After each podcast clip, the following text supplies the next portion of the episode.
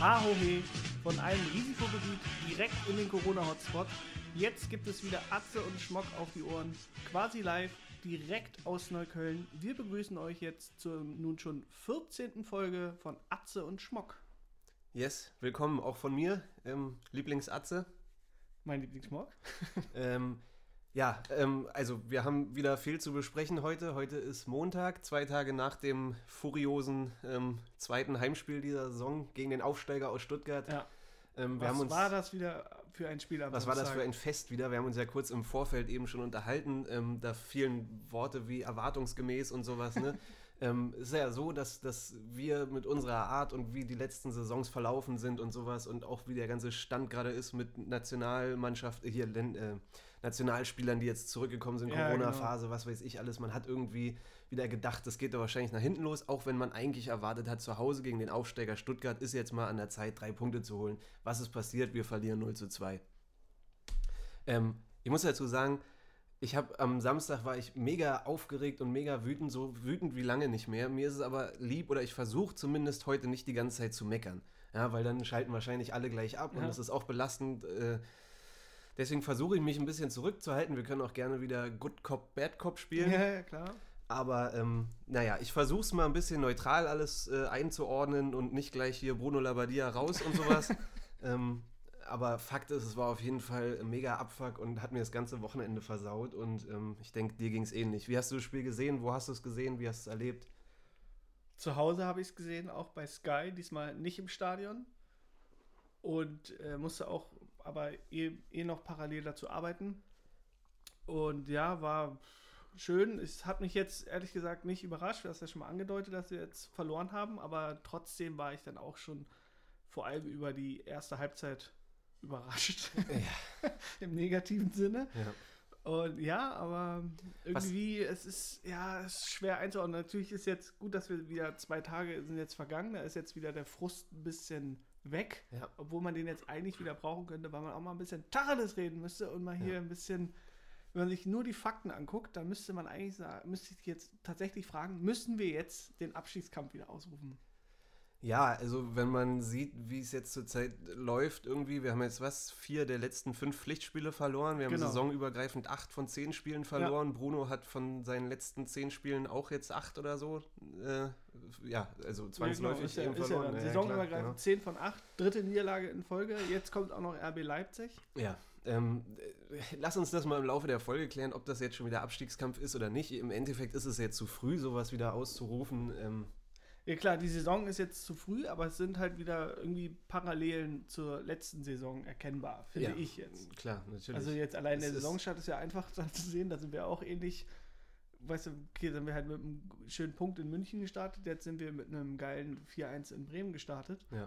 Aber dann gab es auch erstmal drei Niederlagen in Folge, sogar vier gab es sogar. ne? Ja, gefühlt geht es halt irgendwie so weiter, wie es die letzten Jahre immer lief. Auch wenn wir zwischendurch vielleicht bessere Phasen hatten und am Ende irgendwie auf dem, auf dem Zehnten standen oder so. Aber gefühlt ist es auch, wenn du die ganzen Headlines liest von den Zeitungen jetzt wieder und sowas, äh, Hertha schon wieder im Krisenmodus. Du, wir kommen halt irgendwie nicht raus und es Mhm. läuft halt einfach genauso weiter wie bisher. Und ähm, ja, ähm, ich weiß nicht. Also ist natürlich jetzt natürlich viel zu früh jetzt davon Ja. zu sprechen, aber wie gesagt, heute ist Montag, es ist jetzt zwei Tage her. so, die Alarmglocken sind an in Berlin. Auf jeden Fall. Und es hätte auch irgendwie, ähm, also es würde ganz anders aussehen, hätten wir jetzt die drei Punkte gegen Stuttgart geholt. Aber Fakt ist, heute, wie gesagt, ist Montag, zwei Tage nach dem Spiel. Ich trinke trotzdem meinen Kaffee aus der Hertha-Tasse, auch wenn ich am Samstag, ich weiß nicht, wie es dir geht, aber man ist ja oft da, kurz davor, wirklich abzuschalten und einfach zu sagen, ich habe keinen Bock mehr Ja, auf diese ja, ja, Scheiße. klar. und ich will auch nicht mehr Hertha-Fan sein. Ich will mir das nicht mehr antun. Diese, diese, die, weißt du, diese, diese Wut, dieser Hass, dieses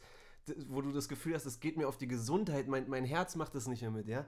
Aber du kannst halt nicht anders. Es geht ja nicht anders. Ich habe auch nach dem Spiel wieder mit meiner Freundin drüber gesprochen, so, die sieht ja dann immer, wie schlecht gelaunt ich bin und dann kommen diese Sprüche wieder wie, ja komm, versuch das doch ein bisschen lockerer zu sehen und ob die jetzt erste oder zweite ja. Liga spielen.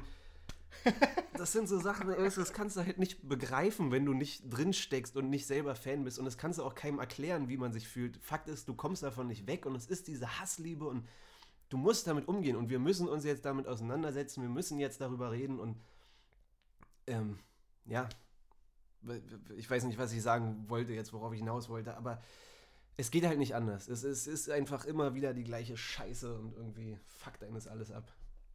Total. Also ich Ja. fand ja jetzt auch, so dass wenn man sich mal die ersten Minuten betrachtet, dann sah es ja noch ordentlich aus. Die ersten fünf, sechs Die, Minuten. Genau, die ersten sechs Minuten. Da hat er, das hat er auch dann nach Bruno Labbadia noch an der, äh, auf der Pressekonferenz angesprochen.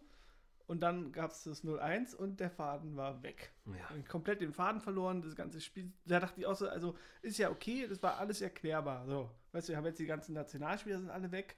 Am Donnerstag, wenn ich das richtig verstanden habe, hatte Bruno Labbadia gerade mal elf Spieler auf dem Platz. Ja. Ja. Wie willst du sich da vorbereiten? So, dann kamen noch die Südamerikaner, also Cordoba, Cunha und Alderete kamen erst am Donnerstagabend, irgendwie späten Donnerstagabend wieder. Da musste ja noch der Corona-Test abgewartet werden. Dann haben wir natürlich noch unseren positiven Corona-Test von Genusi, war auch nochmal schön. Dann ist auch nochmal richtig schön da, äh, auch nochmal einen Arschtritt verpasst. So, alles er erklärbar, dass du jetzt quasi überhaupt keine Vorbereitung hattest. So. Ja. Aber dann dachte ich so, es ist doch wohl trotzdem möglich, sich eine einzige Torchance gegen Stuttgart erspielen zu können. In einer Halbzeit, in der gesamten, also wir haben es ja nicht mehr hinbekommen. Eine einzige Torchance hatten wir nicht. Es Ja, war ja nur, nur so ein ich, ich glaube, Zufallsprodukt. ich glaub, die Schwierigkeit heute wird wirklich sein, ähm, das Spiel irgendwie richtig einzuordnen. Weil, wie du sagst, wenn man diese ganzen Aspekte mit reinnimmt, dann ist es natürlich irgendwie erklärbar und ver verständlich, dass wir jetzt die drei Punkte nicht geholt haben, weil Fakt ist, wir haben gegen Stuttgart gespielt, die eben letztes Jahr in der zweiten Liga aufgestiegen sind. Die haben eine tolle Saison gespielt, die haben fast alles gewonnen, so mehr oder weniger. Da kommt ein Team nach Berlin, die kennen Ja, sich genau. alle schon und treffen jetzt eben auf eine Mannschaft, die voll im Umbruch steht und wo sich alles erst finden muss. Und das, wenn man das so betrachtet, dann ist es auch okay, dass, ne, dass Hertha das nicht gewinnt.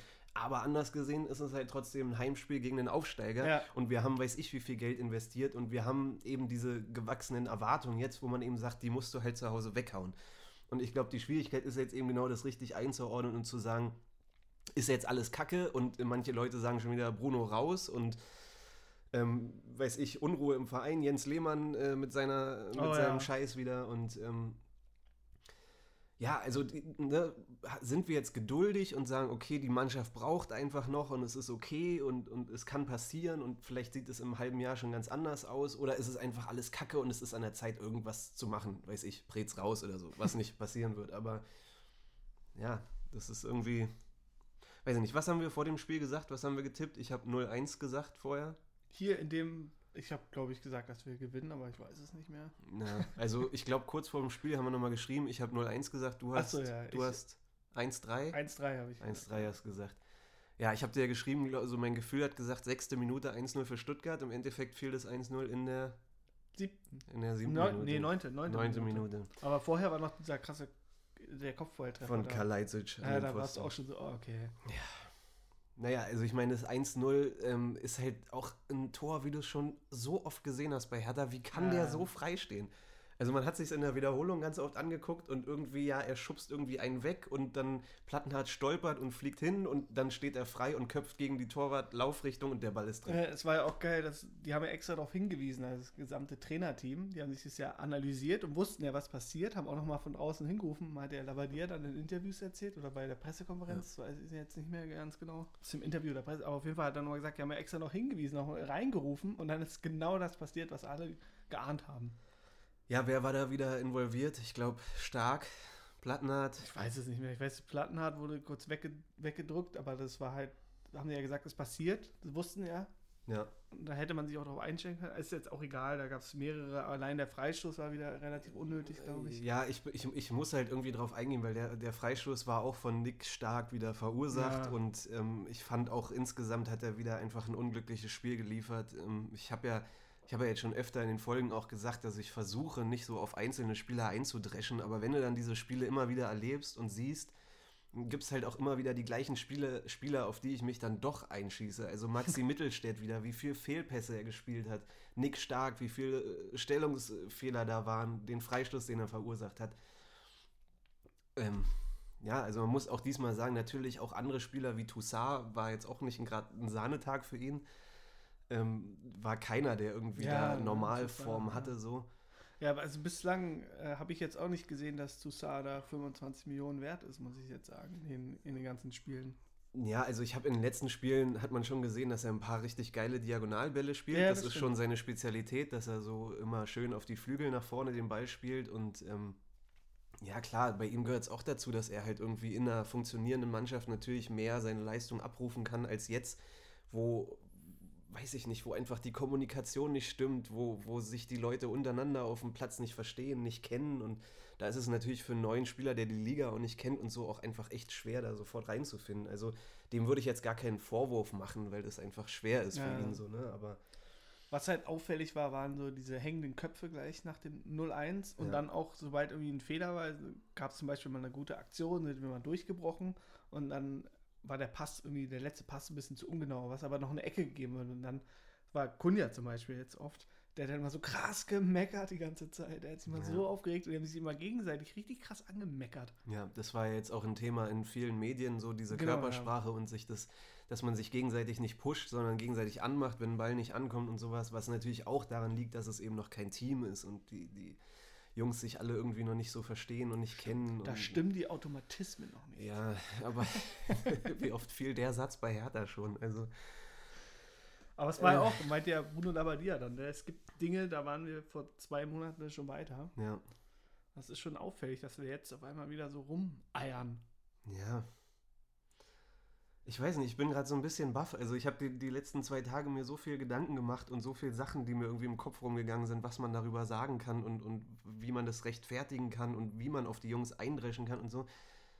Ähm, jetzt gerade fällt es echt schwer, das so in Worte zu fassen. Also ich finde halt, was du gerade meintest, so mit den hängenden Köpfen, das ist eigentlich das, was mich am meisten wütend Ja, genau. gemacht hat. Dass du halt, du gehst 1-0 in Rückstand und denkst dir halt so bei so vielen Aktionen, so auch in einzelnen Zweikämpfen oder was so die Arbeit nach hinten angeht oder so, wo, wo ist da der Elan, wo ist da das, wo du das Gefühl hast, die kämpfen dafür, die, die hängen sich rein, so die reißen sich den Arsch auf, die pushen sich gegenseitig, das fehlt mir halt und das regt dich halt als Fan so ultimativ auf, wenn du das halt nicht siehst, so. Denkst du halt so, was ist los mit euch, so, weißt du, reißt euch den Ja, Arsch genau. auf, Alter. Und das macht einen Das, halt das so war ja dann in der, halt in der zweiten Halbzeit besser. Da sah es ja echt so teilweise aus, dass wir jetzt den Ausgleich machen. Und dann kam natürlich das 0-2. Die alte Fußballweisheit, wenn du vorne nicht triffst, dann. Ja, Und ja, und dann war es auch schon vorbei, weil erst in der 70. Minute ist ja das 2-0 gefallen. das dann, war vorbei, ja. Und dann war, kam ja nichts mehr. Aber ich meine, hatten wir bis zur 70. Minute, hatten, also wir hatten kurz nach der Halbzeit Ja, bis wir zur hatten eine 70. ganz hatten wir, gute Druckphase. Also jetzt keine krassen Überchancen. Aber also einmal war natürlich noch, als äh, Luke Bacchio da schön Kobel unter Druck setzt und dann der Ball vor Kunja vor die Füße fällt. Ja. Und dann Kobel noch äh, gut rettet. Und dann hatten wir auch noch einmal Cordoba, hat auch eine gute Aktion gehabt. Ja. Der war ja der Zielspieler, muss Ja. man auch mal sagen. Ich fand Kunja und Cordoba, obwohl die ihre lange Länderspielreise hatten, fand ich die gut. So an sich noch. Waren noch die besten, fand ich. ja, also auf jeden Die Fall. auffälligsten. So. Ja, auf jeden Fall. Ähm, Kunja auch. Und Dodi hat auch gut Schwung gebracht. Ja. Ähm, es gab ja auch vorm Spiel schon, als man die Aufstellung gesehen hat, ging ja schon das große Aufregen los. Okay, Lecky und Plattenhardt und Mittelstädt und ähm, Ja, ja. Luke Bacchio auf der Bank und äh, weiß ich nicht, da war ich mir auch unsicher. Also mit Lecky, Ja, das konnte ich noch verstehen, dass, dass. Luke Bacchio mal irgendwie eine Pause bekommt und dass man mit dem halt noch nachlegen kann und den dann reinbringen kann und der eben den Schwung bringt, den er gebracht hat. Das war gar nicht so schlecht. Lecky fand ich halt leider echt ein extrem unglückliches Spiel gemacht, so war überhaupt nicht Ja. Ich Ähm. weiß jetzt auch nicht, was da beim, am Trainingsplatz natürlich los war, bei der Trainingswoche. Ja, Die zwei Trainingswochen, er war ja immerhin da. ja. Und ansonsten, ähm, Na, man hätte von der Idee habe ich schon verstanden, ihn jetzt eher so ein bisschen deffen, weil die hatten ja, die haben ja zwei richtig gefährliche Außenspieler, dann hatten die auch ihren Verteidiger, also den linken Au Außenverteidiger, habe ich schon wieder den Namen. Kulibali. Genau, ja. Das sind ja beide so feilschnelle Viecher so. Ja, Und da ist jetzt äh, Luke Baki eben in der Rückwärtsbewegung nicht so der ja.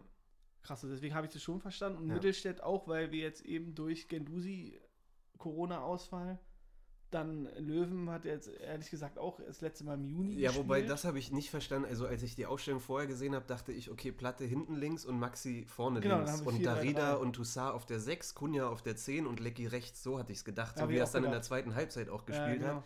Dass Mittelstädt auf der 6 oder auf der 8 da spielt, damit bin ich eh noch nicht so irgendwie Fan von, von der Idee.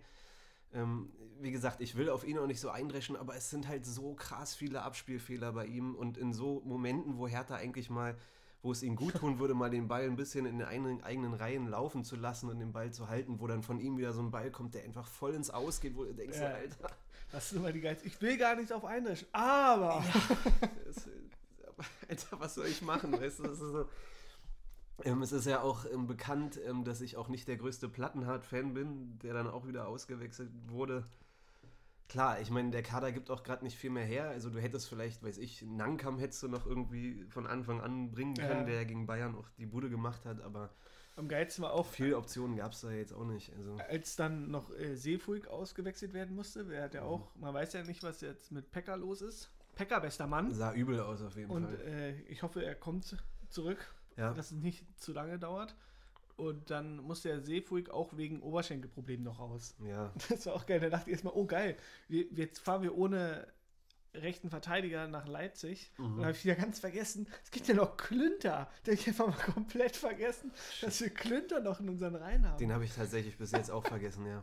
Krass, von dem hat auch gar keiner gesprochen, ne? Also, Ja, ich dachte auch so, hab die ganze Zeit überlegt, so krass, ey, wer spielt denn dann dann, wenn, wenn wir ausfallen? Da muss Löwen wahrscheinlich rechts sein oder wie machen wir das? Oder Ja. der rückt dann da rein? Oder macht alte Rede, kann der das? Und ja, mit Dreierkette oder so. Ja, so ganz vergessen. Aber Klünter dass- spielt halt keine Rolle mehr, ne? Und also ich weiß nicht, Labadier hat es öffentlich nicht gesagt, aber ich glaube, ihm spricht da auch so ein bisschen die Bundesliga-Tauglichkeit ab, so wie ich auch.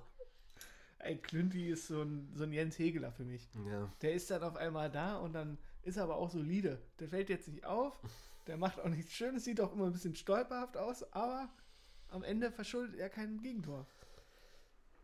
Also, ich, ich habe ja gesagt, ich will diese Folge nicht nur meckern, aber wie willst du das Spiel analysieren, ohne die ganze Zeit zu meckern? Also, Fakt ist, wir liegen 1-0 hinten gegen Stuttgart. Die Köpfe hat ja Mittelstädt in seinem grandiosen Interview danach mit Sky auch wieder gesagt, wo ich, du bleibst ja bei Sky danach noch dran und denkst dir so, okay, ich will jetzt die Stimmen hören, wer, Ja. wer stellt sich, wer, am liebsten will ich dann eigentlich Labadia hören, um zu hören, wie sieht er das so. Dann kommt halt ein Hertha-Spieler, der sich vor die Kameras traut und es ist Maxi Mittelstädt. Und wir haben es ja schon mal gesagt, mit seinen Floskeln halt so. Ich glaube, der erste Satz, wie er sein Interview eröffnet hat, war, dass sie im vorderen Drittel nicht konsequent genug waren oder nicht genau genug.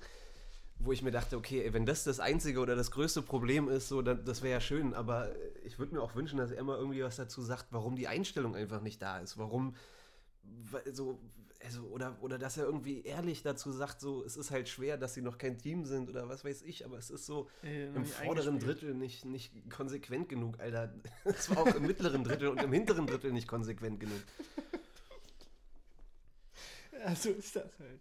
Also, ähm, ja, ähm, weiß ich nicht. Ähm, wollen wir, wir, wir können ja auch so die einzelnen Leistungen mal analysieren. Also zum Beispiel Boyata auch, weißt du? Oh so, ja.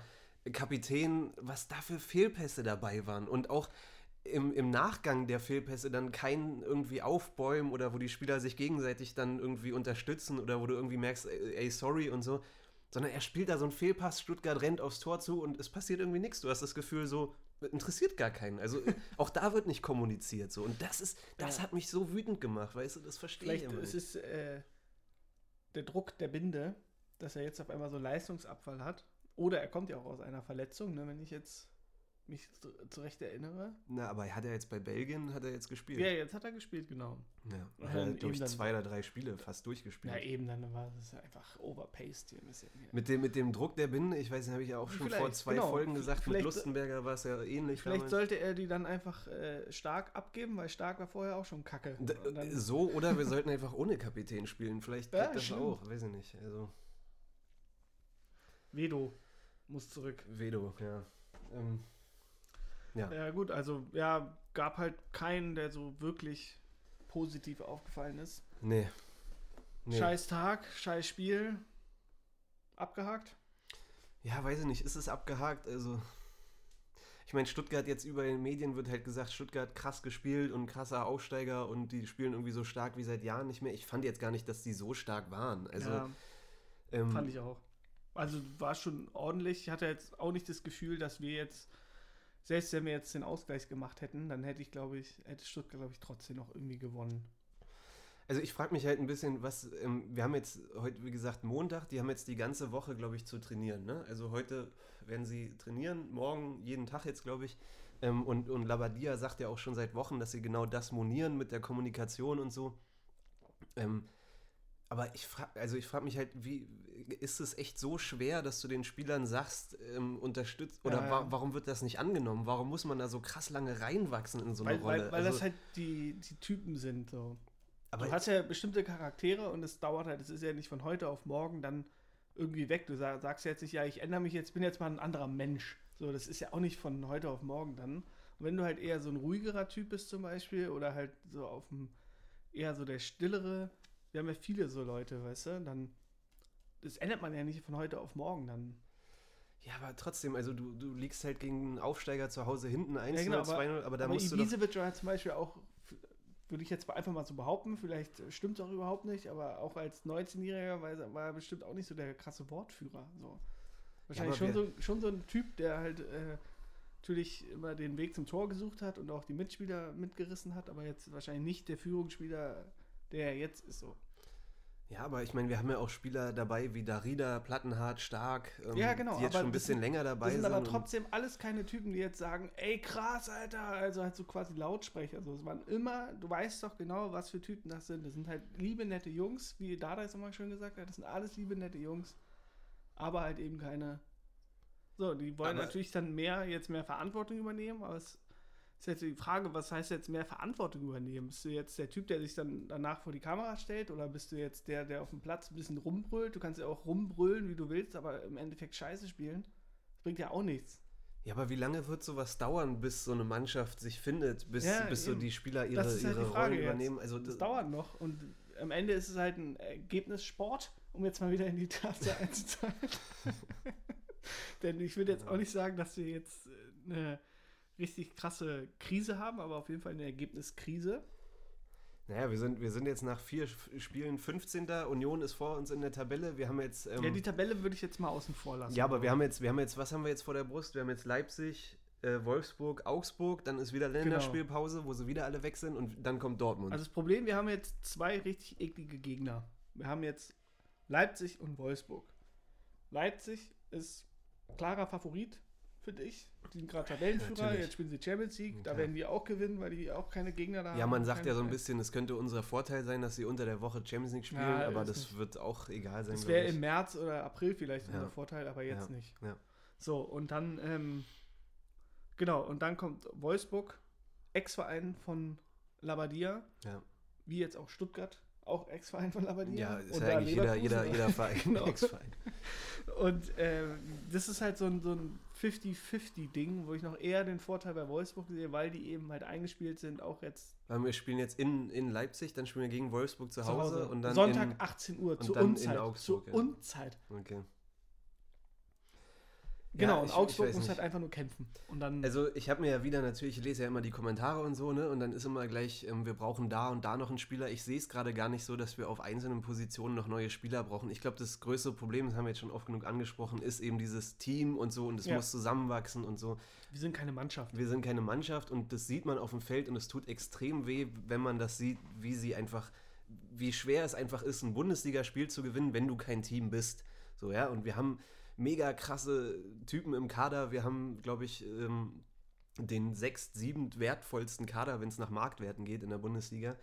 Bringt alles nichts, wenn du kein Team in der Mannschaft hast. Dann, kann, äh, dann kannst du halt trotzdem am Ende absteigen und dann wird es trotzdem alles mega schwer. Also, ja, ich hoffe einfach, es, es dauert jetzt nicht mehr allzu lange, weil die nächsten vier Spiele, wie gesagt, ähm, sind nicht einfach. Und wenn wir jetzt von den nächsten vier Spielen inklusive Dortmund nach der Länderspielpause ähm, wieder drei verlieren Genau, ja.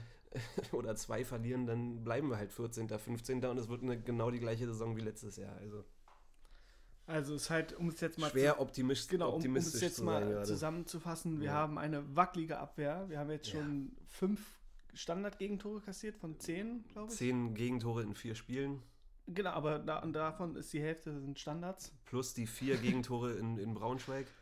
Fünf. ja. Fünf Gegentore. Äh, genau. Ja, genau. Dann, dann haben wir halt dieses äh, Kommunikationsproblem, dass wir halt nicht richtig miteinander reden. Ja, Und wir haben halt keinen Führungsspieler, wir haben einen riesengroßen Umbruch. ja. So, um das jetzt mal, das ist ungefähr alles zusammengefasst. Wie ist es mit, mit Guendouzi? Der ist ja in Quarantäne. Kann der jetzt gegen, gegen Leipzig spielen? Nee, der ist zehn Tage in Quarantäne und der ist erst, wenn ich mich jetzt richtig zurück erinnere, erinnere, dann, Dann dann ähm, gegen Wolfsburg er darf er ran. erst Samstag oder so wieder raus. Ich weiß jetzt auch nicht, ich habe jetzt wieder keinen neuen Status-Update, ob er jetzt irgendwelche Symptome zeigt oder nicht. Also Ja. am Anfang war es nicht, Ja. war alles gut. Und dann gegen Wolfsburg kann er wahrscheinlich ran, ja. Weil bei dem habe ich so ein bisschen die Hoffnung, ähm, habe ich ja schon mal gesagt, ich habe ihn, also ich kenne ihn gut so, ich habe die Spiele, die er bei Arsenal. Persönlich? Äh, ja, natürlich, klar. Ähm, Matteo ist mein Homie. Ähm, aber der ist halt wirklich einer, der wirklich den Ball fordert, der auch echt dazwischen geht und so. Und bei dem habe ich ein bisschen die Hoffnung, wenn der noch dazu kommt, dass es dann der mit Toussaint, die beiden, die Französisch sprechen, auf der Doppel-6, dass das vielleicht dann ein bisschen besser wird. Ähm, ja, das ist doch die einzige Hoffnung, die ich so ein bisschen habe für die nächsten Spiele. Ja, ich halt auch. Also da von dem verspreche ich mir auch viel. Aber also nochmal, ich will ein bisschen davon wegkommen, einzelne Spieler zu kritisieren und zu sagen, also klar, die waren jetzt scheiße so bei dem Spiel, aber du kannst jetzt keinem Spieler die Qualität absprechen. Also der Ja. Kader gibt alles her, was wir brauchen und die können alle spielen, sie haben es eben nur nicht auf den Platz gebracht, weil sie eben kein Team sind, so ungefähr, weißt du. Aber ich würde jetzt bei keinem sagen, irgendwie, der war ein Fehleinkauf oder der ist kacke oder so. Ähm, auch Piontek zum Beispiel, der hängt so krass in der Luft gerade, bei dem geht ja überhaupt gar nichts. Also jedes Mal, wenn er von der Bank reinkommt, äh, kriegt keine Torchancen, der, der hat seit Wochen nichts gerissen. Ist, würde ich jetzt auch nicht sagen, ist ein Fehleinkauf, weil wenn der in einer funktionierenden Mannschaft spielt, dann macht er seine Buden auch, ja. Also deswegen, weißt du, you know? Ja, müssen wir mal gucken. Aber das ist schon mal ein guter Stichpunkt, Ja, um jetzt äh, zu den Transfers mal zu kommen, ja. würde ich mal sagen. Denn wir ja, haben ja Stuttgart abgehakt. auch, auch, genau, haken wir jetzt mal Stuttgart ab, machen wir ein Häkchen darunter. Ja. Scheiß Spiel. Hm. Hoffen wir, es wird besser, Hm. aber naja. Dann, äh, genau, kommen wir mal zu den Wir haben ja vorher schon gesagt, oder auch die ganzen Hertha-Verantwortlichen haben ja auch gesagt, dass äh, man erst richtig sagen kann, wo die Reise hingeht nach dem 5. Oktober. Ja. Weil dann eben der Transfermarkt, der hat sich ja jetzt, haben wir auch schon öfter darüber gesprochen, schwieriger als gedacht. Und es war eine besondere Situation. Jetzt hatten wir letztes Mal haben wir ja schon über den Deadline Day gesprochen. Da waren wir ja quasi live dabei, haben Mhm. wir drei neue Spieler geholt. Wir haben jetzt Eduard Löwen, dann haben wir Gendosi Mhm. und wir haben noch Alderete geholt. Genau. Da muss ich mal ganz kurz eingrätschen und wir müssen uns bei allen Zuhörern entschuldigen für Ja. unsere Fake News, die wir in der letzten Folge verbreitet haben. Ähm, es war ja so, dass wir den, bei dem Deadline Day Special, glaube ich, 14 Uhr aufgenommen haben, also vier Stunden vor Ende des Transferfensters, Genau. wo noch nicht alle Transfers durch waren und da hieß es noch, dass Alderete ausgeliehen wird. Ähm, wir haben dann hier ewig äh, gefachsimpelt, ähm, äh, dass es ja gut ist, dass wir den nur ausgeliehen haben. Im Endeffekt wurde er natürlich gekauft, das wissen jetzt mittlerweile alle. Ähm, aber trotzdem, das muss man noch mal betonen, dass wir uns für die Fake News hier entschuldigen. Für drei, vier Jahre hat er, glaube ich, einen Vertrag bekommen jetzt. Ne? Genau, aber um jetzt mal, Ja. So das Interessante war jetzt mal auch danach, wir haben ja auch erstmal eingeordnet und fanden ja die Transfers an sich alle gut. Wir haben natürlich Ja. noch, also ich habe vor allem noch gehofft, dass Götze kommt Ja. oder Wendell, fände ich ja auch noch ganz geil. Mhm. Wurde jetzt beides nicht erfüllt, ist jetzt aber auch egal. Jetzt haben wir halt die drei. Und am Anfang dachte ich ja, ja. Na, und. Schwolo muss man noch. Nee, oder- jetzt erstmal nur auf die drei. Ach so, danach, okay. danach können wir mal alle, dann Ja, okay. können wir mal die anderen nochmal, die vorher schon da waren, gekommen sind. Dachte Ja. ich, ja, krass, geil. Ja. Ist schon okay, aber wenn du jetzt mal genau drüber nachdenkst und auch dann, äh, wieder, was auch Labadia gesagt hat, weil Preetz hat ja erzählt, das, was jetzt halt möglich war, sind sie sehr zufrieden damit, was sie geholt haben. Ja. Und Labadia hat aber irgendwie so ein bisschen widersprochen, wenn man sich mal so die Aussagen äh, genau durch den Kopf gehen lassen hat. Er hat dann nämlich auch gesagt, hier, wir hatten uns das anders vorgestellt. Und dann auch, und dann hat jetzt irgendwann später, das war glaube ich in der Sportbild, haben die auch nochmal so quasi äh, durchblicken lassen, dass er quasi gehofft hat, dann noch irgendwie so einen gestandenen Bundesligaspieler zu bekommen. Das haben sie nicht geschafft. Ja. Und jetzt, äh, genau, jetzt haben wir halt Löwen. Der hat auch das letzte Mal im Juni gespielt bei Mhm. Augsburg. Spielt jetzt bei äh, Herrlich gar keine Rolle mehr, ist jetzt aber wieder da. Der eigentlich, haben wir ja vorher auch schon gesprochen, eigentlich jetzt nicht so wirklich Bock auf Berlin hatte. Hatte, hat er ja auch ja, ein bisschen genau, er hatte, relativiert, jetzt hat er das aber, wieder re- relativiert. Ja. Ja. ja, was soll er auch sagen? Meinte Ja. er, ich habe Vertrag bei beiden und bei Augsburg spiele ich keine Rolle, also kann ich auch hier keine Rolle spielen. So, dann haben wir jetzt äh, Gendusi, geiler Transfer, Ja. aber leider jetzt äh, Corona. Ja. Und Alderete, da hast du ja schon mal rausgepackt, was wir uns da für einen Omar Rekik-Ersatz geholt haben. Alte Rete, die alte Grete. Ja, also äh, abwarten. Erstmal, ich will jetzt hier nicht gleich sagen, aber könnte ein lustiger Typ werden. Naja, auch Anne Friedrich hat ja, schwärmt ja sehr von seinem linken Fuß und von seiner Spielintelligenz und äh, ist halt ein großer Typ, der auch kopfballstark ist, glaube ich. Ähm, bei dem wird man sehen, ich meine, der wurde nicht als, als Stamm-Innenverteidiger geholt, Ja, der genau. wird, der wird, äh, der ist linker Innenverteidiger, ne? der kann jetzt eigentlich auch Toro Nariga ersetzen, hat er jetzt gegen Stuttgart nicht gemacht, weil er einfach auch noch nicht im Training ist, so. Ähm, vielleicht, weiß ich nicht, ob er fit, also ich denke nicht, dass er gegen Leipzig in der Startelf stehen wird. Denke ich auch nicht. Weil das einfach noch ein bisschen dauert, bis der sich akklimatisiert und so. Und ähm, ich meine, viel schlechter als stark kann er es nicht machen, aber trotzdem, der wird, glaube ich, noch ein bisschen brauchen. Ist schwer zu beurteilen. Genau, ne, aber ob was, der- was sagst findest du es jetzt, so, gehst du jetzt mit Prez mit und sagst, das, was wir hier möglich war, ist perfekt? Oder sagst du, nee, ganz ehrlich, ey, wir haben hier richtig Kohle von Windhorst bekommen. Da hätte man auch mal, mal hier einen richtigen holen können. Also ich gehe ich geh eigentlich mit und sage, es ist, also was heißt perfekt? Ich, ich sage, es sind gute Transfers und ich glaube, Preetz hat da alles richtig gemacht, weil mit dem, ne, es ist auch schwer zu beurteilen, weil wir stecken da nicht mit drin. Wir müssen jetzt irgendwie den Aussagen auch glauben, dass der Transfermarkt genau. gerade schwer ist und die anderen Vereine, wenn du mal guckst, was die anderen Vereine in der Bundesliga, wen die sich geholt haben, ist es auch nicht viel besser und ich glaube, die wollten alle noch andere Leute dazu holen, was sie nicht geschafft haben. Ähm, das geht ein bisschen unter, weil wir halt hauptsächlich Hertha beacht, betrachten so, aber ähm, da bin ich schon auf Prets Seite und, und bin eigentlich auch zufrieden. Wie gesagt, Alderete wird man sehen und Guendouzi ist für mich ein Top-Transfer. Ist echt Wahnsinn, dass wir den geholt haben. Ähm, wer war der dritte jetzt? Wer ist noch? Eduard Löwen. Eduard Löwen. Ähm, Finde ich auch verständlich, dass man ihn geholt hat, weil man hat Arne Meyer abgegeben, meinte ich Genau, ja letztens ja. schon, er will halt mehr Spielzeit haben, dann brauchst du eben einen neuen, der da noch den Kader füllt. Finde ich okay, dass der zurückkommt und der hat unter Klinsmann keine Chance gehabt, jetzt ist es vielleicht besser unter Labadia, auch wenn der einen mega Kack-Einstand hatte gegen, gegen Stuttgart. Also ich glaube, die drei Bälle, die er von außen reingehauen hat, waren alle total Ja. für den Arsch. Ähm, aber trotzdem, also Transfers insgesamt bin ich echt total zufrieden. Auch, wie ich gerade meinte, mit Schwolo und Hussar und die Kaderzusammenstellung, jetzt bin ich echt zufrieden. Das Einzige, was ich jetzt wirklich langsam auch echt, ähm, ja, wo ich nicht mit zufrieden bin, ist halt diese, dieser Umbruch. Also dieses, dass man auch vorher irgendwie hätte sehen müssen, ähm, Schielbrett, Ja, Kalu, genau. Ibisevic, die gehen alle und das jetzt zu ersetzen mit ganz neuen, jungen Spielern, weiter diesen, diesen Film zu fahren, wir holen junge, talentierte Spieler, das hätte er vielleicht schon absehen müssen und hätte Ibisevic einfach noch verlängern müssen. Das, das, da kritisiere ich auf jeden Fall die Transferpolitik, dass man irgendwie sieht, okay, Schielbrett war klar, dass der nach Rosenborg Ja. geht und Kalu musste man suspendieren, war auch klar. Andererseits äh, weiß Aber- ich jetzt nicht, ob dann Cordoba gekommen wäre, wenn jetzt Ibisevic noch da war. Also da Ja. wäre. Deswegen insofern auch okay. Aber ich finde jetzt irgendwie, da fehlt so ein bisschen der Kracher. Also ich würde eher sagen, das ist so eine, um jetzt ein Zeugnis zu bleiben, es ist eine 3. Es ist okay. ja, es Und ich blick jetzt, kann jetzt auch nicht sagen, ob, ob da, ähm, was da jetzt so möglich wäre. ja. Aber trotzdem hat man irgendwie auch so den Eindruck, weil auch vorher auch die ganze Zeit gesagt wurde, wir sind die, die, ähm, die jetzt hier die große Chance haben mit Windhorst. Und wir wurden ja immer so dargestellt als diejenigen, die jetzt hier richtig profitieren können. Und es ist auch alles erklärbar, dass es dann eben nicht so war, weil jetzt hier die ganzen Leute halt auch ihre Spieler nicht abgeben wollten oder dann irgendwelche Mondpreise aufgerufen wurden, die wir dann nicht zahlen wollten. Ist auch alles super, finde ich auch gut von Preetz. Aber trotzdem finde ich irgendwie ist jetzt jetzt nur von den Namen, das ist jetzt nichts, was mich richtig vom Hocker reißt, außer jetzt Gendosi, der aber auch im nächsten Jahr wieder weg ist. Dann. Genau, also es bringt halt auch nichts und dann ist daher, okay, kannst halt nur hoffen, dass dann Meier wieder zurückkommt und ein richtig geiler Achter wird.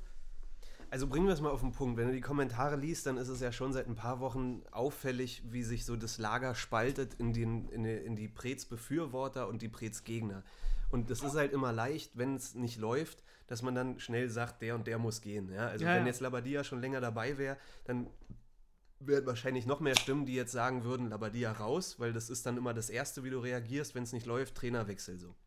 Da bin ich zum Beispiel gar kein Fan von. Ähm, Habe ich jetzt auch. Ich auch nicht. Ist jetzt grad- rein. ist jetzt gerade die Phase, wo es jetzt gerade losgeht, dass auch äh, irgendwelche Medien langsam das in Frage stellen, ob das ein Bruno, ob, ob, ob er noch der richtige Mann ist, habe ich jetzt irgendwo gelesen. Ja, Ähm, ist ja, also jetzt allein die Statistik ist ja klar. Ja, aber ist für mich halt völliger Quatsch, weil man hat Labadia geholt und ähm, der hat eine Idee von seinem Spiel, dieses 4-3-3, was er jetzt schon länger spielt und der braucht eben genau die Typen im Kader, damit dieses System auch funktioniert. Aber siehst du da. Und wenn, und wenn du, wenn du den Idee jetzt schon wieder. Ich sehe die Idee von ihm, ja. Also Ja? er spielt, seitdem er da ist, eigentlich mehr oder weniger mit dem gleichen System und das ist schon, schon auffällig. Also er will auf jeden Fall im Ballbesitz den Gegner auseinanderziehen, so mit, mit Ballbesitz, indem man halt die, die Seiten wechselt und einfach den Ball hält, den Gegner laufen lässt. Ähm, er will Pressing spielen lassen, wo er auch neulich gesagt hat, dass Pressing halt nur funktioniert, wenn alle mitmachen. Und es Ja, ist halt genau. ein, ein Todesstoß, wenn du, wenn du offensives Pressing spielst und ähm, einer der linke Flügelspieler halt nicht mitmacht und der rechte Verteidiger im Gegenzug eben den Ball hat, dann ist das halt ein Todesstoß, weil dann ist da frei. So. Und das braucht aber halt Zeit, bis dieses System fruchtet, vor allem mit, mit neuen Spielern und sowas. Ähm, wenn du jetzt einen Trainer entlässt und einen neuen holst, der hat wieder eine andere Spielidee, Ja, der genau, will wieder genau. andere Spieler haben. Also das bringt Ja, überhaupt gar nichts so. Klar, wäre Ja. vollkommen blind, aber ich finde halt auch, dass man seinen Plan, hat man am Anfang richtig gut gesehen. Also jetzt, als wir so die ganzen, nach der Corona-Pause da quasi. Ja. Aber jetzt so fand ich es jetzt nicht so krass irgendwie. Ja, vielleicht nicht, also, also, liegt auch daran, dass, dass du vielleicht taktisch einfach nicht so versiert bist. also jetzt zum Beispiel wäre es natürlich einfach, aber hast du äh, gegen Stuttgart einen Plan gesehen da? Ach ja, also äh, weiß ich nicht, da bin ich vielleicht auch nicht der richtige Ansprechpartner. Wenn ich jetzt Julian Nagelsmann wäre, dann würde ich dir ganz klar sagen, dass ich da einen Plan gesehen Ja, habe. eben. Ähm, das ist schwer, aber also nochmal zu meinem Punkt zurück, weißt du, du, du sagst dann halt, okay, irgendjemand muss gehen, damit sich was ändert. So, ich bin dagegen, dass der Trainer geht und ich finde schon, auch dagegen. ich bin finde ich find schon, dass man ein System erkennt und ich finde auch die Spieler, die geholt wurden, ist auch richtig und so. Wie ich gerade meinte, lass mal den, den Punkt ansprechen, so, es gibt halt dieses Prez raus oder so, ne? ja, Ähm, ja. Preetz und Gegenbauer sollen endlich gehen, weil die meisten Fa oder viele Fans jetzt mittlerweile mit jeder Niederlage wirst du halt frustrierter und willst, dass sich von oben her was ändert, damit Hertha endlich mal aus diesem Der Fisch Dusel und diesem von oben. der ja. Fisch stinkt vom Kopf her, genau. Ähm, dass sich von oben was ändert. Die, die, also, das ist halt so eher die Frage. Ich war ja bisher immer Preetz Befürworter und ich habe auch jetzt, wo du gesagt hast, wie, wie stehe ich zu Preetz Einkäufen und allem, bin ich auch eher auf seiner Seite. Aber ja, wir müssen so, jetzt mal wieder. so langfristig äh, sind Preetz und Gegenbauer die richtigen, um Hertha dahin zu führen, wo wir hinwollen. Ähm, wo wir auch gleich zum Ins Thema Lehmann kommen, wo wir zum Thema Lehmann kommen, der halt öffentlich klar macht, was jeder irgendwie erwartet durch das Geld, was wir jetzt haben, Europa League und bla. Ähm, und, und Preetz und Gegenbauer eben wieder auf die Bremse treten und sagen, es dauert noch und so. Und äh, da, da weiß ich nicht, da bin ich irgendwie zwiegespalten. So, ob das jetzt was ändern würde, wenn du da einen neuen Manager installierst. Ja, würde ich Auch mal gucken, wie es läuft, wenn Carsten Schmidt ab dem 1. Dezember dann dabei ist. Carsten heißt er, ne? Unser CEO. Unser CEO. Er läuft doch.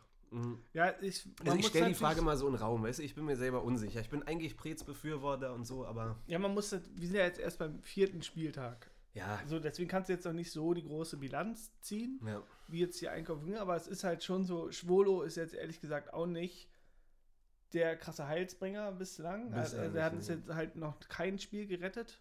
ja. Das ist natürlich jetzt müßig zu fragen, ob er jetzt äh, Jahrstein da die Bälle gehalten hätte Na. oder vielleicht irgendeinen anderen Kullerball dann irgendwie durchgelassen, weil er hat ja immer in den letzten Jahren, also in den letzten zwei Jahren leider, hat er ein bisschen nachgelassen, vor allem letztes Jahr war es ja extrem. Ja. Ansonsten ist ja Jahrstein ein richtig geiler Keeper. Finde den richtig geil, ich mag ihn total. Ja, da bist du alleine, aber okay. Und ja, also deswegen, also Schwolo äh, an sich. Aber wie stehst du denn so- Super Transfer an Okay. sich, fand ich. Also vorher, bislang kann sich natürlich alles noch ändern, aber bislang ist er halt noch nicht, wo du sagst, ja krass. So, dann Aber, da, aber das, Cordoba, aber das ist super ganz, ganz kurz, das ist, das ist auch das, was ich eben meinte. Also Schwolo, wenn du in einer funktionierenden Mannschaft bist, Genau, dann, ja. dann läuft es eben auch anders. Also so kommt eben keiner auf Es ist- 100% seiner Leistungsfähigkeit, weil es einfach ne, im aber Team es ist nicht halt wieder, so. es war halt wie jetzt schon wieder, weißt du, wir hatten irgendwie, wie viele Chancen hatte Stuttgart? Vier oder so und zwei sind drin. Also die Frage ist bei dem, bei dem, bei dem Tor von Castro, da hat, glaube ich, auch der Kommentator kurz gesagt, da sah Schwolo nicht so gut aus. In der, in der Wiederholung hat er dann gesagt, okay, da kann er eigentlich nichts machen. Ja, das ist halt so ein Sonntagsschuss. Ja. Ja, schwierig. Also ich, wie gesagt, Das ich hätte man also viel vorher, da würde ich jetzt auch gar nicht Schwolo, äh, Schwolo jetzt hier den schwarzen Peter zuschieben, Ja. sondern eher, da kannst du halt viel eher, guck mal, alleine der Ballverlust von Seefuig war so offensichtlich. So, dann hätte man, auch danach hätte man noch so oft, entweder ziehst du ein kleines Foul oder. Na, einer aus der, aus der Innenverteidigung muss rausrücken Genau. eigentlich und ihn stellen, ja. Oder halt irgendwas. Also ist jetzt auch egal. So, dann, um jetzt mal nur bei den Transfers zu bleiben. So, Ja. Cordoba, Ja. super. Ein Top-Transfer. So, Seefuig, Auch top. weiß man noch nicht. Äh, Ich bin, also als er reingekommen ist, war er eigentlich der, der die meisten Zweikämpfe gewonnen hat, so, wo du das Gefühl hattest, der hat sich, also er hat sich so schon zwei, drei Bälle echt wiedergeholt glaub, und so. Der ist halt noch so, so junger, ne? der ist Ja. 22, Ja. kennt halt die Bundesliga noch nicht, kann halt dauern, aber an sich fand ich auch okay, den Transfer. Haben wir uns alle drüber Kann man- gefreut. kann man Vor auch allem mit falsch seinen, machen. mit seinen ja auch- Stutzen, wo er die Stutzen trägt und so. Genau, und so er, hat, er ist jetzt auch nicht einer, der irgendwie 35 Millionen kostet, sondern Ja. eben nur 4 oder so waren das, ne? So, und dann natürlich haben wir noch Toussaint, der auch eher dann ausgeliehen war, jetzt erst, also quasi auch wie ein Neuzugang ist. Finde ich an sich auch einen geilen Transfer, auch wenn ich jetzt, habe ich ja schon gesagt, noch nicht gesehen habe, dass er irgendwie 25 Millionen wert ist. Aber es ist auch erklärbar, er hat eben lange nicht gespielt. Es ist wie, als wenn er jetzt quasi vom Kreuzbandriss kommt. Jetzt erstmal die Bundesliga und die Mannschaft funktioniert, alles erklärbar. Also muss man halt nur abwarten. Ja. Würde ich jetzt auch nicht Prez sagen. Also an sich, wenn du jetzt nur von den Namen gehst und von, von denen, ohne jetzt die äh, vorher Spielen gesehen zu haben oder jetzt halt die Saison, wenn wir es jetzt mal ausklammern würden, die ganzen Spiele, dann sind es super Transfers.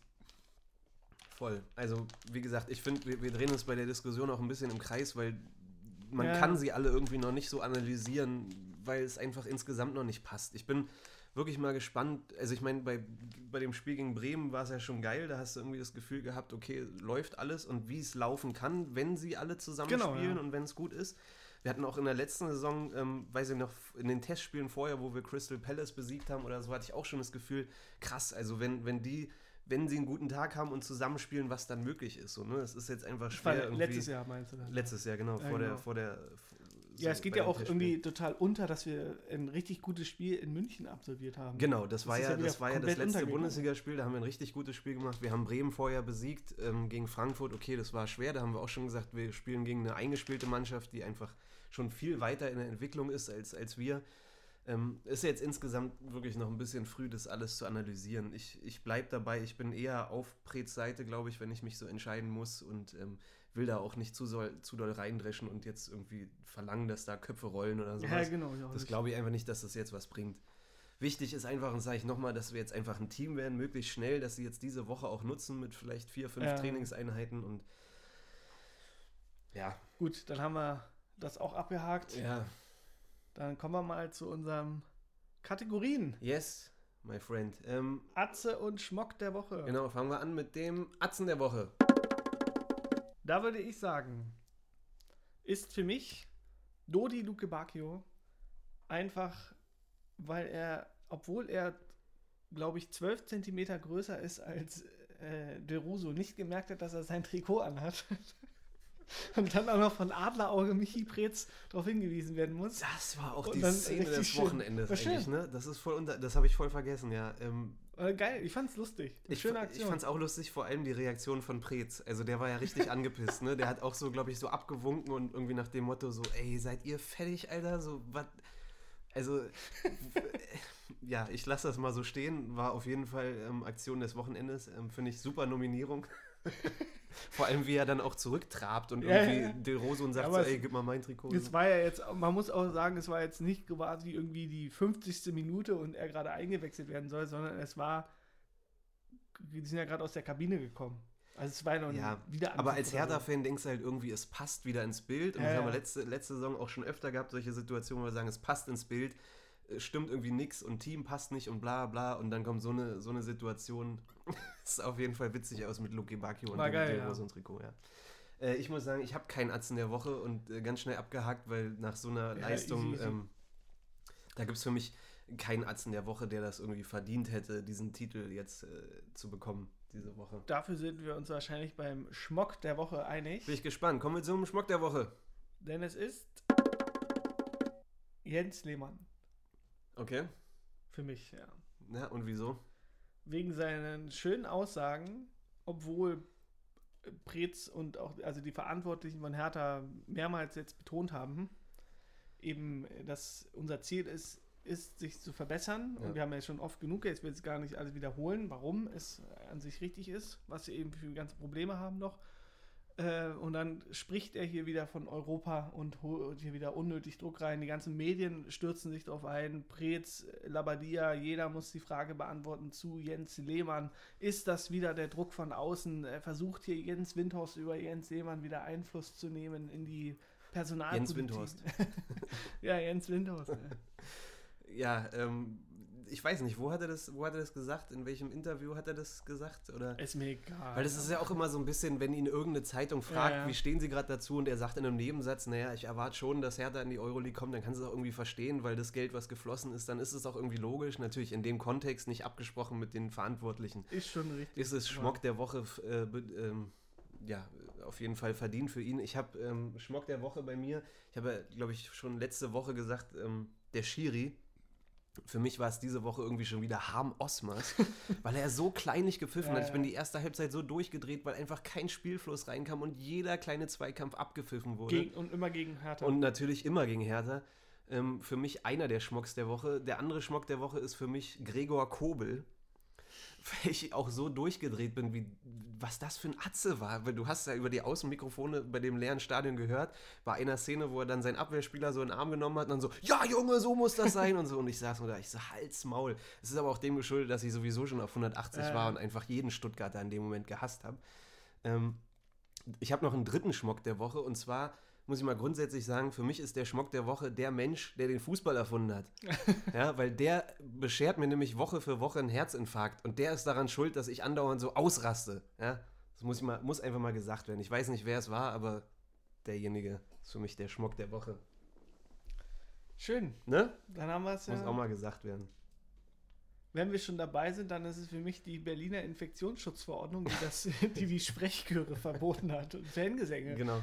Und, und in dem, dem Zuge sind die Atzen der Woche die Fans, die trotzdem Eben, äh, ge- genau. gesungen die, haben. die ja. da war und auch noch schön mal das Ja. HOH Genau, rausgebrüllt haben. kann man eigentlich auch sagen, alle Fans, die sich das angetan haben und bis zum Ende da waren, ähm, für, für uns Atzen der Woche, ey, wirklich starke Leistung, dass ihr euch das gegeben habt. Ne?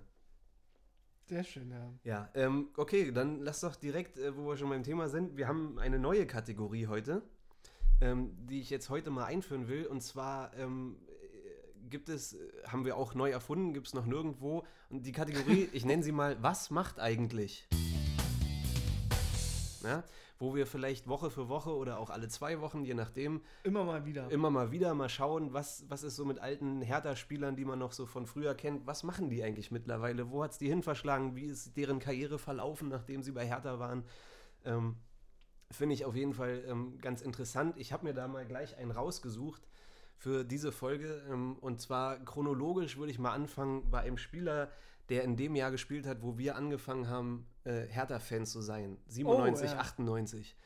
Und du kennst ihn bestimmt noch. Sergej Manreko.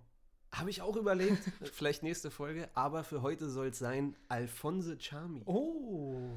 Ja, ähm, die jüngeren Fans werden ihn vielleicht gar nicht mehr kennen. Ganz kurz gesagt, Alphonse Charmi, ähm, ich Wie, mal hier, wie, wie viel Tore hat er gemacht? Zwei? mein, mein Spickzettel, Alphonse Charmi hat von, von Juli 97 bis Juli 99 bei Hertha gespielt. Zwei Jahre insgesamt, hat 32 Spiele nur gemacht und insgesamt nur vier Tore Mm. erzielt. Was ich total krass finde, weil für mich, wie gesagt, wir sind seit 96, 97 sind wir Hertha-Fans. Für mich war der damals so, der gehörte zum Hertha-Inventar, ne? Der war so, so dabei und man, also, vier Tore hat er nur gemacht. Das ist die, die, die, die, diese typische Anschluss-3-Bilanz, wenn du so ein, so ein 12er-Stürmer hast, der überhaupt nichts bringt, dann. Ja, dann hast du aber falsch gespielt. Also bei mir hatten die Zwölfer Stürmer schon ein paar mehr Tore gemacht. Das ist voll oft so. Und dann die Außenverteidiger sind immer abgegangen. Also ich fand es auf jeden Fall, ich habe ein bisschen recherchiert, ähm, echt witzig. Also ich habe ganz vergessen, Alphonse Chami ist damals von Boca Juniors zu Hertha gekommen. Ich weiß nicht, wie oft das vorkam, dass, dass ein Kameruner bei Boca Juniors gespielt hat. Ähm, den hat Hertha geholt für 1,1 Millionen am 1. Juli 97. Dann hat er, wie gesagt, 32 Spiele gemacht. Und dann sehr interessant, wie seine Karriere verlaufen ist, als er dann 99 Hertha verlassen hat, ist nämlich dann in die Vereinigten Arabischen Emirate gewechselt. Von da nach Schottland zu Dundee United, dann ist er nach Nizza gegangen, dann hat er in der dritten Liga in Russland gespielt, dann ist er nach China gewechselt, dann ist er nach, in den Libanon gewechselt, hat da Oh. gespielt. Ein Mann von Welt. Dann ist er 2003 äh, unterklassig irgendwo in Frankreich abgetaucht bei einer Mannschaft, die, ähm, weiß ich nicht, fünfte, sechste, siebte Liga gespielt hat. Also hat insgesamt überall gespielt, ist äh, wahnsinnig viel rumgekommen und hat dann 2006 seine Karriere beendet. Und das Witzigste ist, heute ist er 49 und was macht er mittlerweile? Er ist Fußballtrainer in China für Shaolin-Schüler. Oh, Also das lasse ich mal so stehen. Was ist das für eine Karriere? Wahnsinn, oder?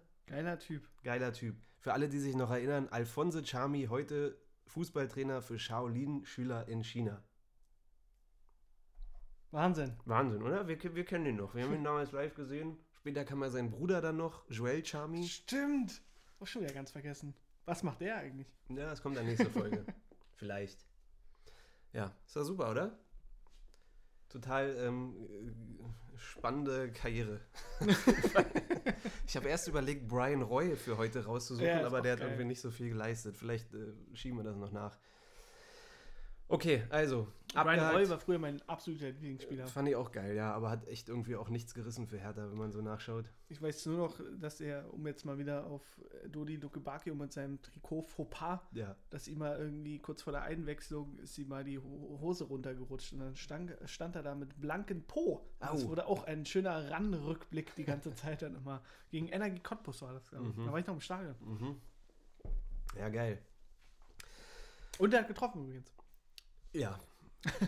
okay. Ich habe ihn damals beim Training mal live gesehen, da hat er mir noch ein Autogramm gegeben auf mein, auf mein äh, Ketil Rektal-Trikot, glaube ich. Okay, jetzt wird es äh, ganz schön nostalgisch hier. Ja, ähm, genau. Kommen wir mal wieder zurück zur aktuellen Zeit. Was haben wir noch? Haben wir Lehmann, haben wir jetzt abgehakt, oder? Gibt es da noch was dazu zu sagen? Lehmann, ja, ist, also ich halte es dann eher wie Labadia und wie Preetz. Wir sollten das Thema jetzt nicht größer machen, als es ist. Ja, Und, oder als auch, wie Preetz es sagt, äh, sie, wir sprechen über Hertha, äh, für Hertha BSC, er spricht über Hertha BSC. ja. Sowas, was wir jetzt auch machen. Und deswegen können wir jetzt abhaken. Und man sollte es einfach nicht äh, zu hoch nehmen, was er jetzt hier sagt. Wir haben ja schon mal drüber gesprochen. Ich erinnere sehr gerne an seine Steuergeschichte, die wir auch schon mal besprochen haben. ja unter hier anderem. In, in, hier in dem Podcast und auch mal mit der grandiosen Geschichte mit dem Safe. Könnt ihr euch gerne nochmal anhören, ja, als die ähm, Steuertypen bei ihm irgendwie da waren und den Safe ja. quasi ja durchsuchen wollten und er dann gesagt hat, es gibt keinen, keinen Schlüssel, wenn ich das jetzt nochmal richtig. Ich muss ja auch gerade im Kopf gerade wieder rausgehen. Ja, und die andere Story war ja, Und dass er, dass er im Doppelpass verlangt hat, äh, als Corona losging, warum Ja, ja, man genau. denn nicht auch äh, in- ins Stadion einfach nur, weiß ich, 10.000, 20.000 Leute Ja, lässt, wo, ja an sich. wo alle noch gelacht haben und gesagt haben, was ist das für ein Vogel. Im Endeffekt hat er recht behalten. Im Ne? Endeffekt hat er recht gehalten, ja. Ja. Aber auch nochmal, die, die Steuergeschichte war sehr geil mit dem. Ich weiß nur, dass sie da irgendwie den Safe durchsuchen wollten und dann äh, hat er ge- gesagt, es gibt keinen Schlüssel und die mussten dann irgendwie weg und haben dann anstatt aufzubrechen halt diesen Siegel rumgemacht Ja, und kam dann wieder und dann war das Siegel beschädigt, also Ja. quasi aufgemacht, der Safe. Und dann äh, hat das auf seine Kinder geschoben. Na, Und ob da jetzt was gefehlt hat, keine Ahnung. Aber sehr geile Geschichte, kann man gerne mal alles nochmal nachhören. ja, Haben wir irgendeine der ersten Folgen, keine Ahnung welche. ist auch egal. Äh, Meine Lieblingsgeschichte ist eigentlich noch die, die es auch bei YouTube gibt, wenn man Jens Lehmann eingibt, äh, sein, sein legendäres Ah, ja. Interview im Flughafen mit einem Sport1-Moderator, den er, den er fragt, ob er irgendwie einen Euro von ihm bekommt oder 10 Euro oder sowas. Ja, stimmt. wo der ihn dann fragt, ja, wofür willst du das Geld haben? Und Lehmann einfach eiskalt sagt, sag ich nicht. ähm, Ich glaube, wir werden noch uns sehr oft über Lehmann unterhalten. wir werden noch Spaß haben mit ihm. Weil er Fall. ist halt so ein Typ, der hat halt eine klare Meinung. Hast der du- hast du- dann auch. Hast du das bei Sky gesehen, ähm, wo die Kameras dann auf Lehmann waren, der ja auf der Mhm. Tribüne oben saß, der dann irgendwie mit seinem Handy irgendein Foto gemacht hat Ja, und dann ja. anschließend mit dem Kopf geschüttelt hat? Äh, Also, was, was war da? Wollte er irgendwie so die. Warum hat er. Was, was hat er fotografiert? Also hat er irgendwie so die. Die, die, die Ostkurve, die hochgehalten hat, äh, hopp du Hurensohn oder sowas. Keine Ahnung. Na, ich ich glaube, er hat eher so das Spielfeld fotografiert und wollte irgendwie die, die taktische Formation von Hertha festhalten und hat dann mit dem Kopf geschüttelt, dass es nicht sein kann, dass irgendwie. Der Erfolgstrainer aus, äh, Erfolgs-Co-Trainer aus Augsburg ähm, gibt wahrscheinlich taktische Anweisungen. Dann Stimmt, der für- war ja. Oh ja. Auch wieder alle vergessen. Ja, man weiß es nicht. Er hat ja auch schon irgendwie viele, viele Notizen gemacht beim Ja. letzten Spiel, äh, also beim letzten Heimspiel bei Eintracht, äh, gegen, Gegen Eintracht Frankfurt. Frankfurt, da. Ja. Also ist ja auch okay, dass er jetzt da ist und er ist halt der Berater von Windows und Ja. Windows hat ja nie ein Geheimnis draus gemacht, dass er jetzt nicht der größte Fußballfan ist. Deswegen ist es auch okay, wenn dann ein Lehmann da ist und ihn dann da mal, der hat ja noch mehr Ahnung als wir, würde ich jetzt mal behaupten. Auch. Ja, ja, okay.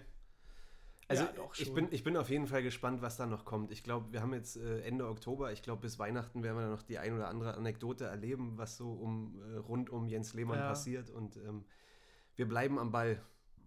Ne? Genau. Gut, dann ähm, bleibt uns jetzt auch gar nicht mehr viel zu sagen, außer die letzte kleine Prognose auf den nächsten Samstag. Oder wann ist das Spiel gegen Leipzig?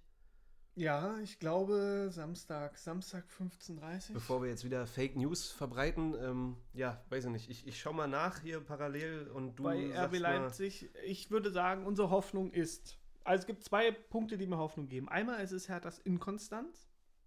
Da haben wir ja schon oft drüber uns unterhalten, dass wir jetzt wieder auch wieder ein Team, sogar drei Punkte. Äh, drei, drei Dinge. Einmal die Inkonstanz, dann, dass wir eh halt äh, gegen uns gegen spielstärkere Teams eigentlich gut tun, also da oftmals überraschen konnten. Und jetzt muss man sich nur unsere Auswärtsbilanz angucken. Wir haben in Bremen vier Tore geschossen, wir haben in München drei Tore geschossen. Ist das auch wieder Deswegen so? müssten wir jetzt wir haben doch- zwei Tore in Leipzig Wir haben doch. Ende letzter, letzter Saison haben wir doch gesagt, dass es gar nicht gut wäre für Hertha, wenn wieder Fans ins Stadion kommen. Ne? Weil Genau. wir die Spiele, die wir in, äh, zu Hause gespielt haben ohne Fans, die haben wir, glaube ich, ganz gut gestaltet, größtenteils. Und jetzt, wo Fans wieder da sind, geht wieder alles nach hinten los. Also zwei Heimspiele, zwei Niederlagen. Geisterspiel, Ähm, ja. Vielleicht könnte das wieder ein Vorteil für uns sein. Ich glaube, in Leipzig sind auch keine Zuschauer zugelassen. Doch, doch sind. Ja? Okay. Ich glaube, die hatten sogar eine der meisten, aber jetzt habe ich Aber nächsten Samstag auch? kurz gelesen, dass die in Leih, also die jetzt in der Champions League sind irgendwie nur knapp 1000 zugelassen, Mhm. 999 oder so. Mhm. Und vorher hatten die irgendwie, ich glaube, 8000 oder so. Ja. Und jetzt, keine Ahnung, ist auch egal. Wir haben auch Bremen, wir haben auch die Hölle in Bremen überstanden. Und äh, wir werden auch den Hexenkessel mit fahren schwenkenden Leipzig-Fans, die Red Bull-Dosen auf das Spielfeld werfen, weil sie so wütend werden. Äh, ja, das werden wir auch überstehen. Wird ein Traumspiel auf jeden Fall. Also, ähm, haben, was, haben- wir haben noch letztes Jahr haben wir in Leipzig mit Labadia, was haben wir? 2-2 haben wir gespielt, ne? Ich glaube Mit 2-2. Grujic hat getroffen und noch Und irgendein äh, anderer. Piontek, Piontek. Elfmeter. ja, ja, genau. 2-2, da lief es Oder ganz gut. 2-1 gewonnen. Ansonsten haben wir vorhin schon. Nee, nee, wir, haben, nee, nee, wir haben unentschieden gespielt, glaube Ja, ich. genau. Äh, ansonsten haben wir vorhin auch. schon gesagt, wir haben von, wie gesagt, ich glaube, von acht Spielen haben wir sechs verloren gegen Leipzig oder lass es jetzt zehn Spiele sein, ich weiß es nicht. Ist auch ist halt wieder so ein Spiel, Fakt ist, also jetzt, ich habe nachgeschaut, wir spielen Samstag 15.30 Uhr, ähm, wir spielen beim Tabellenführer, wir selber sind 15. Ähm, so gesehen ist da wieder nicht viel zu erwarten und wir gehen eigentlich alle von der Nieder Niederlage aus. Ich weiß, was du meinst mit Inkonstanz und gerade die Spiele, wo man wieder erwartet, Ja, da genau. kriegen wir 5-0 auf den Sack. Wenn du mich jetzt nach einem Tipp fragst, würde ich sagen, wir verlieren 4-0 mit meiner optimistischen Art. Ähm, aber es kann natürlich auch sein, dass das wieder so ein Spiel wird, wo wir dann doch irgendwie 0-0 oder 2-1 gewinnen oder sowas. Ähm, ja, die Hoffnung habe ich auch ein bisschen. Genau, also nach meinem Plädoyer müssten wir eigentlich mindestens zwei Tore schießen. Ja. Aber bei dem Lauf, den wir haben, sage ich, wir verlieren 2 zu 3 oder gehe auch mit dem 4-0 mit. Ich sag Für 4-0. Leipzig. Ich sag 4-0 für Leipzig. Geil.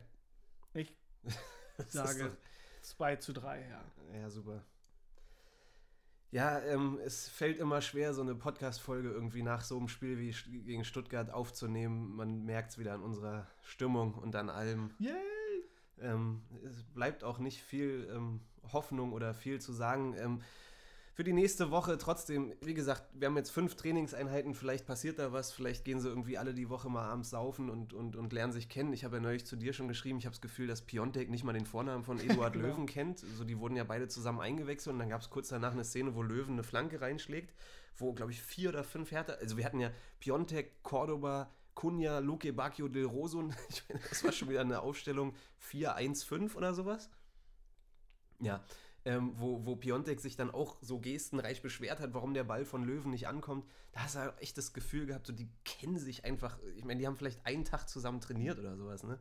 Da, da Ja, genau. kann einfach noch nicht, nicht, nicht viel bei rumkommen. Aber ja, okay, bevor wir jetzt äh, weiter rumheulen und meckern, weiß ich nicht, soll es gewesen sein, oder? Richtig. Ja. Dann, ähm, Machen wir Schluss für heute. Jungs, Mädels, äh, äh, haltet die Ohren steif und ähm, bleibt trotzdem irgendwie optimistisch. Jedes Spiel ist ein neues Spiel. und ähm, wir schauen mal, wie die Woche verläuft und dann gucken wir, was am Samstag dabei rumkommt. Richtig. In diesem Äh, Sinne, wir bleiben alle blau-weiß und ähm, man kann ja nicht anders. Ein Spiel dauert 90 Ein Minuten. Spiel dauert 90 Minuten. Jedes Spiel fängt bei 0 Achso, an. eine Sache noch. ähm, Wir haben ja letztes Mal, bevor wir jetzt hier Schluss machen, wir haben ja letztes Mal einen Aufruf gestartet, ähm, dass ihr, äh, unsere Zuhörer, schickt uns bitte gerne alle Ah ja. über Instagram ähm, Fotos zu, wenn ihr irgendwo in Berlin unterwegs seid und irgendwo eine Hertha-Fahne vom Balkon seht oder irgendwo das BSC äh, gesprayt seht oder irgendeinen Hertha-Sticker irgendwo seht. Schickt uns das bitte gerne per Direct Message äh, über Instagram an Atze und Schmock.